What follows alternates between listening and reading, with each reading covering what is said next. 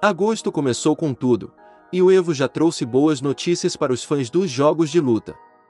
Enquanto isso, Pac-Man gostou da ideia dos filmes baseados em games e está pronto para chegar às telonas. E Super Punch-Out, game lançado em 1994, teve um segredo descoberto quase 30 anos após seu lançamento. Podemos dizer que tivemos uma semana interessante no mundo dos videogames. Assim, veja com a gente, de uma só vez, o que foi notícia no mundo dos games nesta semana.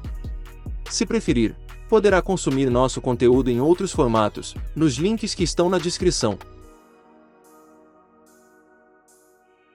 Sonic Triple Trouble ganha um remake e vira um game 16 bits. Sonic Triple Trouble foi lançado para o Game Gear em 1994, porém recebeu um remake feito por fã que deixa o game com cara de um jogo de Mega Drive. Com o nome de Sonic Triple Trouble 16-bit, o game é trabalho de Noah N. Coppola, que levou 5 anos para deixar o jogo pronto. O jogo está disponível de forma gratuita no Game Jolt, para PC, com uma versão prometida para Android em breve. O game recriou todas as fases e músicas do game original, mas o game também revisou a história, para deixá-lo como uma sequência não oficial de Sonic 3 e Knuckles. O personagem também aparece no game, em suas primeiras aparições no universo de Sonic. Saiba mais sobre o game em nossa matéria, que está na descrição. Evo 2022 Novo Fatal Fury e personagens novos de Street Fighter 6.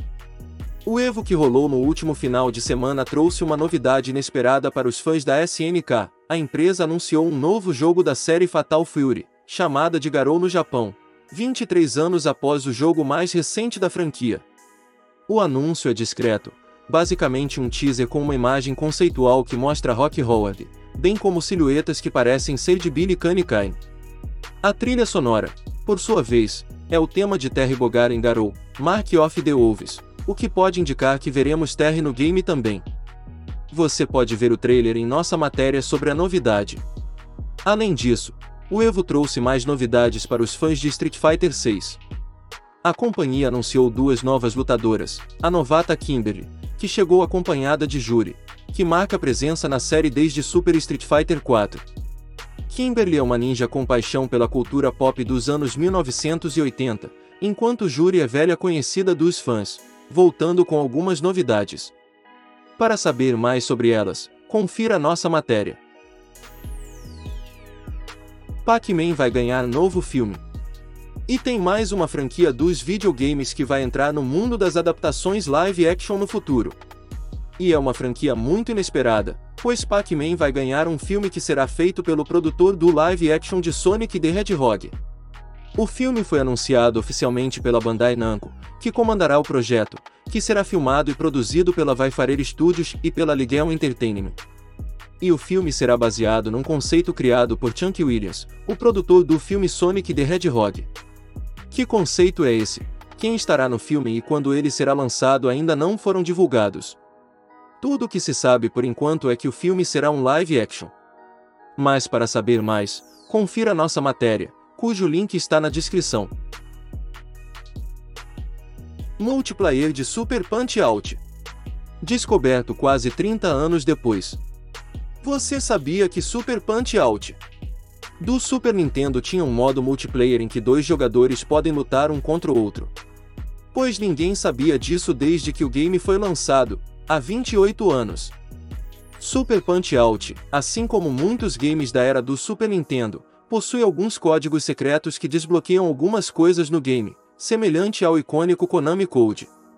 No caso desse game, os códigos são feitos com combinações de dois botões, e recentemente dois truques que eram até então desconhecidos foram finalmente descobertos. Um código que libera tanto a seleção de oponentes, como um desconhecido multiplayer foi divulgado, e recentemente testado por várias pessoas. Para ver o código em funcionamento, confira nosso artigo a respeito, na descrição. Fan cria versão assombrada de Super Mario 64. Um projeto reimaginou Super Mario 64, transformando o game de plataforma em 3D, que revolucionou o mundo dos games em 1996, em um survival horror, com ambientes mais sombrios e elementos dignos de jogos como Resident Evil ou Silent Hill. O projeto é encabeçado por CM9 Animation, que disponibilizou no Game Jolt seu projeto, que se chama Another Princess in Our Castle, claro trocadilho com a clássica frase sobre a princesa estar em outro castelo, que aparece em Super Mario Bros. O game leva o jogador para o mesmo castelo de sempre, mas ao invés da simpática princesa Peach oferecendo o bolo para o nosso herói, temos uma versão assombrada do local, onde o espírito maldoso da princesa circula pelo local, exigindo de Mario atenção enquanto explora o local para coletar estátuas, se esconder em baús e fugir para não ser pego. Para saber mais sobre o game, acesse nossa matéria sobre ele, na descrição. Gostou das novidades?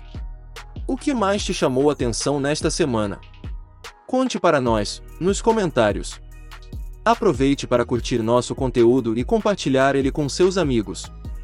E se inscreva nos canais do Arcade, para continuar acompanhando, todos os dias, o melhor do videogame. Até mais!